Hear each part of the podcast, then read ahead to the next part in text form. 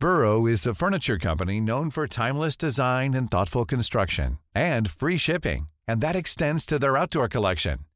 Their outdoor furniture is built to withstand the elements, featuring rust-proof stainless steel hardware, weather-ready teak, and quick-dry foam cushions. For Memorial Day, get 15% off your Burrow purchase at burrow.com slash ACAST and up to 25% off outdoor. That's up to 25% off outdoor furniture at burrow.com Dixo presenta Factor Kaiser con Max Kaiser. Dixo is back. Una nueva manera de acercarse a la realidad y de buscar la verdad. Información trascendente. Factor de cambio. Factor Kaiser. Bienvenidos a la segunda temporada de Factor Kaiser. Nuevos contenidos, nuevas secciones, nuevas formas de encontrar la verdad y acercarnos a lo importante, pero siempre con el mismo compromiso de servirte a ti, de servirte al criterio que vas a ir generando poco a poco tú, para que tú tomes buenas decisiones, para que puedas analizar lo que está pasando en este país. Viene un semestre muy interesante, muy movido, muy complejo, y más nos vale estar al tanto de todo lo que está sucediendo, de lo importante. Acuérdate lo que hacemos en Factor Kaiser. Los lunes y los miércoles, en solo 15 minutos, yo te escojo las tres noticias que creo que son las más importantes del día para que tú, en muy poco tiempo, tengas claridad sobre lo que está sucediendo y puedas generar tu propio criterio. Y los viernes, las 10 en 10. 10 noticias en solo 10 minutos, las más importantes de la semana, para que tengas el contexto completo. Pero vienen nuevas secciones vienen nuevos productos, nuevas cosas que nos van a poner al tanto de los temas, pero también nos van a divertir. Queremos empezar a divertirnos un poco más con lo que está sucediendo en el país. Los tres temas de hoy son muy importantes y han estado presentes durante todo el verano y van a seguir presentes. Tema número uno, la SEP, el Ministerio de Ideología Morenista. Tema número dos, López quiere otros datos sobre desaparecidos. Tema número tres, descarrilar la elección del 2024. Ese es el objetivo de López. Entrémosle esos temas para empezar una segunda temporada con esta gran comunidad que está a punto de llegar a 10.000 suscriptores en el canal de YouTube y que está volando en las diferentes plataformas de podcast. Acompáñame, suscríbete, compártelo por todos lados y ayúdanos a crecer esta gran comunidad de mexicanas y mexicanos valientes y bien informados que quieren ser factor de cambio. Vamos a ver los tres temas de hoy. Tema número uno, la SEP, el Ministerio de Ideología Morenista. Lo anunciaron desde su campaña. La Secretaría de Educación Pública sería un bastión de adoctrinamiento y creación de bases obradoristas. Ya lo sabíamos.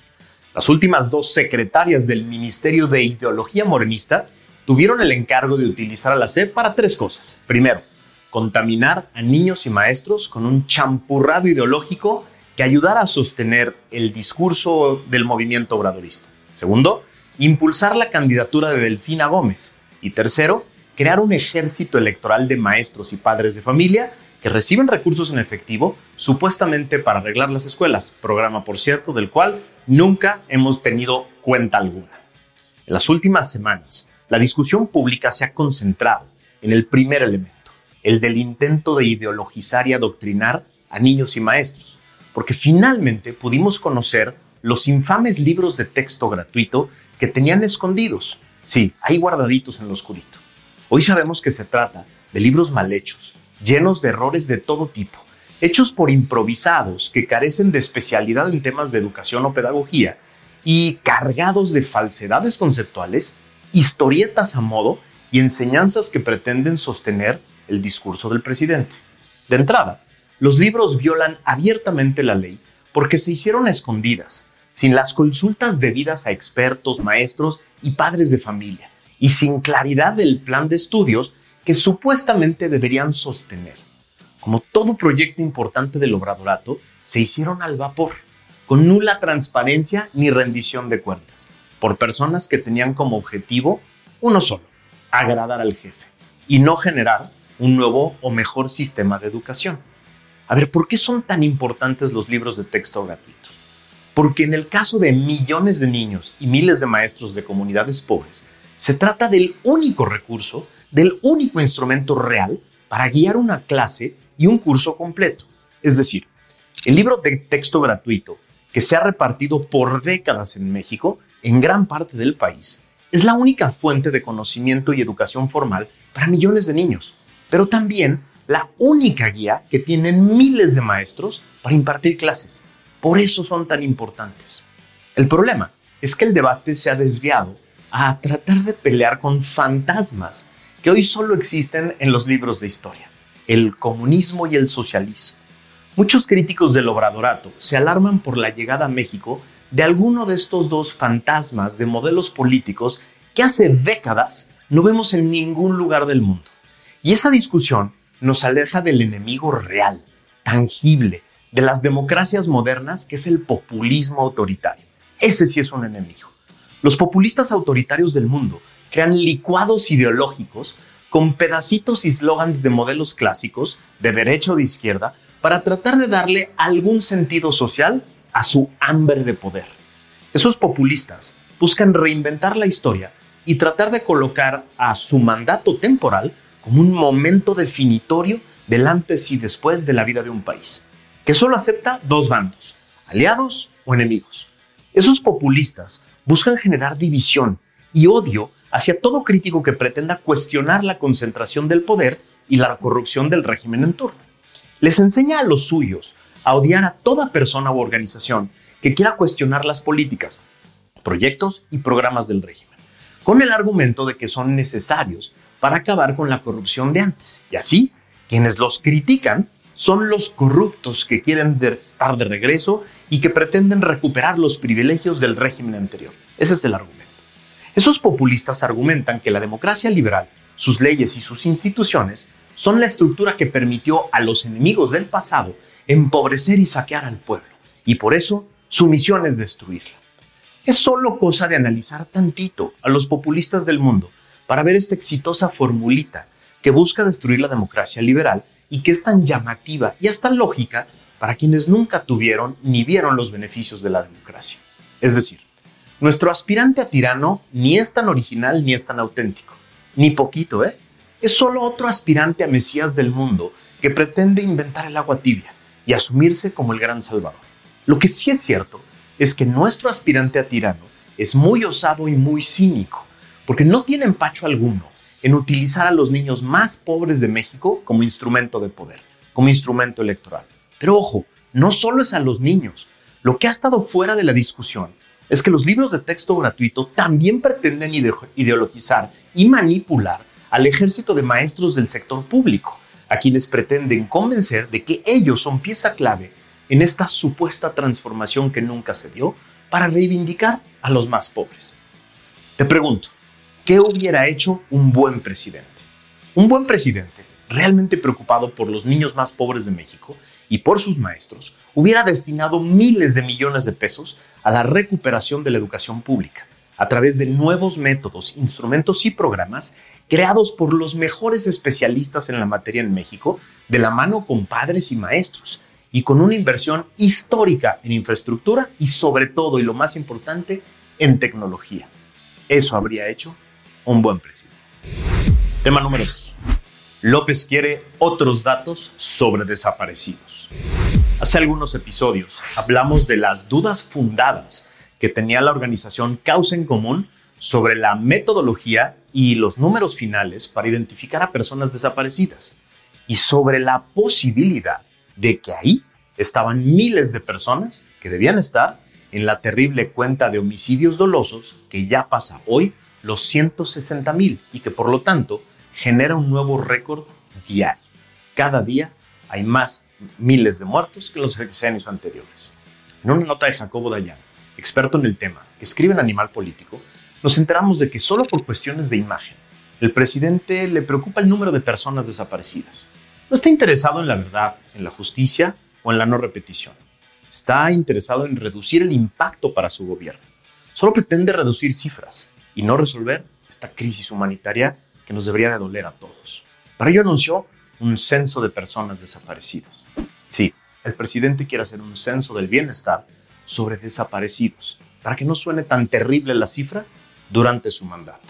Según Jacobo, desde que se creó el portal del Registro Nacional de Personas Desaparecidas y No Localizadas, se sabe que este tiene un subregistro, producto de la falta de denuncias, la omisión de las fiscalías al enviar la información y la reclasificación de desapariciones bajo otros delitos, como la trata. También se sabe que la base de datos tiene un sobreregistro debido a que las fiscalías no actualizan la información, sobre todo en el caso de las personas no localizadas que sí regresan a sus hogares.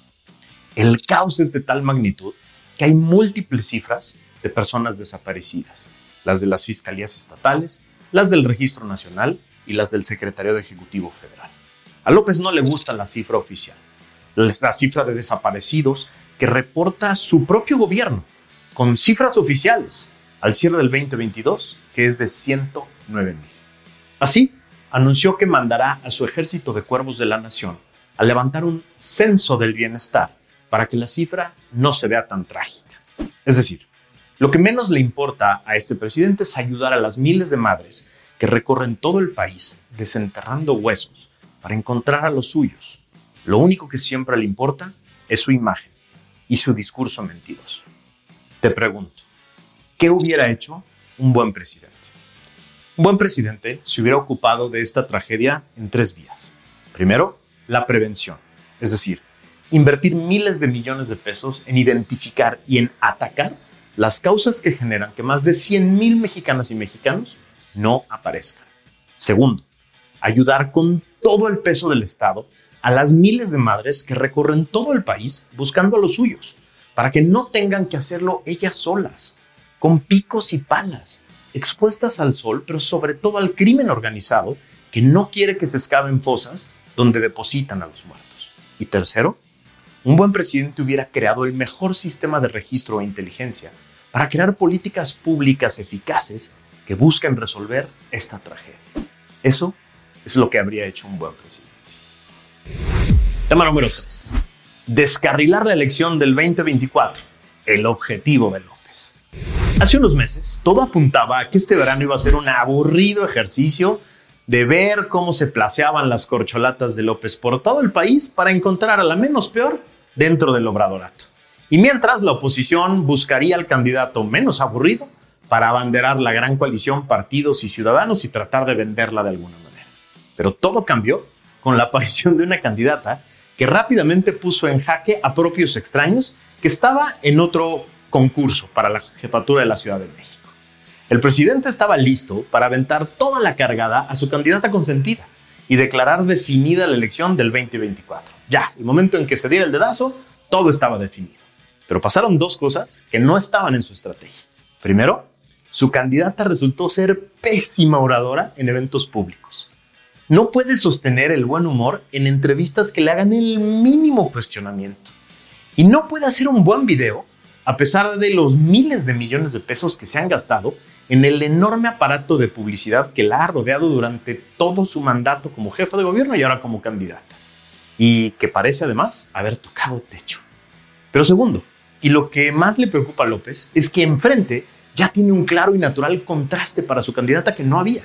Hace unos meses no había con quién comparar a Claudia. Hoy sí. La senadora Xochitl Galvez resultó ser todo lo que Claudia no es. Primero, tiene una carrera propia de tres décadas que no se explica por padrinos políticos como la de Claudia y que ha superado tragedias y retos enormes por sí misma, a diferencia de la de Claudia, que parece siempre explicarse como la sombra de López. Y a ver, no lo digo yo, ¿eh? Lo dice su propia publicidad multimillonaria que inunda el país con espectaculares y camiones por todos lados, que literalmente dice yo AMLO a Claudia. Segundo, a diferencia de Claudia, Xochitl tiene una respuesta valiente, contundente y sobre todo divertida para cada ataque de López, de la señorita Vilchis o de la horda violenta de obradoristas que pretenden violentarla en las redes. Incluso responde el Xochitl a través de las instituciones, que ya le han otorgado importantes triunfos jurídicos. Tercero, y para mí el más importante, es la única que parece estarse divirtiendo en la campaña. Su sonrisa contagiosa aparece por todos lados, se burla y se ríe de López y de sus contrincantes, baila con sus seguidores y se burla de los apodos que pretenden ponerle. López ya vio todo esto y ya decidió violar sistemáticamente la ley y las resoluciones del INE y del tribunal. Y ya decidió entrar de lleno a la contienda, como promotor de su favorita y de su partido y como contraatacante de la oposición. Más nos vale tener eso claro. La pregunta, ¿qué hubiera hecho un buen presidente? Un buen presidente hubiera hecho todo lo que López exigió por años a diversos presidentes. Mantenerse al margen del proceso electoral, promover la equidad, evitar utilizar el micrófono y el presupuesto para ayudar a su candidata y generar todas las condiciones de seguridad para todas las personas en la contienda. Eso habría hecho un buen presidente, hacerle caso a López Obrador. Todo lo que decía y exigía de presidentes anteriores. Pero sí, López ya decidió entrar en la campaña, ya decidió ser parte de la campaña, ya decidió ser porrista de una con recursos públicos y todo lo que puede echar en favor de una, y ya decidió ser el enemigo público número uno de la candidata o la precandidata de la alternativa de la oposición. Esto es gravísimo. Tenemos que denunciarlo permanentemente, tenemos que estar muy pendientes y tenemos que estar muy activos, porque sí, el año que entra la democracia de nuestro país está en juego. Por eso te pido que me acompañes en esta segunda temporada, que me ayudes a promover este, este contenido y esta información por todos lados, para que todos tengamos claridad sobre lo que está sucediendo de manera rápida y sencilla, para que todos formemos una gran comunidad de mexicanas y mexicanos libres y bien informados, valientes, que le quieran entrar a las grandes discusiones y convertirse en factor de cambio. Gracias por haberme acompañado. suscríbete aquí abajo en el canal y suscríbete en las diferentes plataformas de podcast para que te llegue fácil y te avise que hay un nuevo episodio. Acompáñame en este ejercicio. Vamos a reconstruir juntos a México. Nos vemos la que sigue.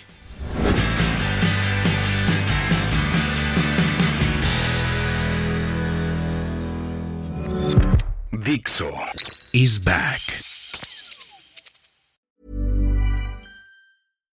When you make decisions for your company, you look for the no-brainers. And if you have a lot of mailing to do, stamps.com is the ultimate no-brainer. It streamlines your processes to make your business more efficient, which makes you less busy. Mail checks, invoices, legal documents, and everything you need to keep your business running with stamps.com. Seamlessly connect with every major marketplace and shopping cart. Schedule package pickups and see your cheapest and fastest shipping options from different carriers with rates up to 89% off USPS and UPS rates. And with the stamps.com mobile app, you can take care of mailing and shipping wherever you are. Make the same no-brainer decision as over 1 million other businesses with stamps.com. Sign up with code program for a 4-week trial plus free postage and a free digital scale. No long-term commitments or contracts. That's stamps.com. Code program.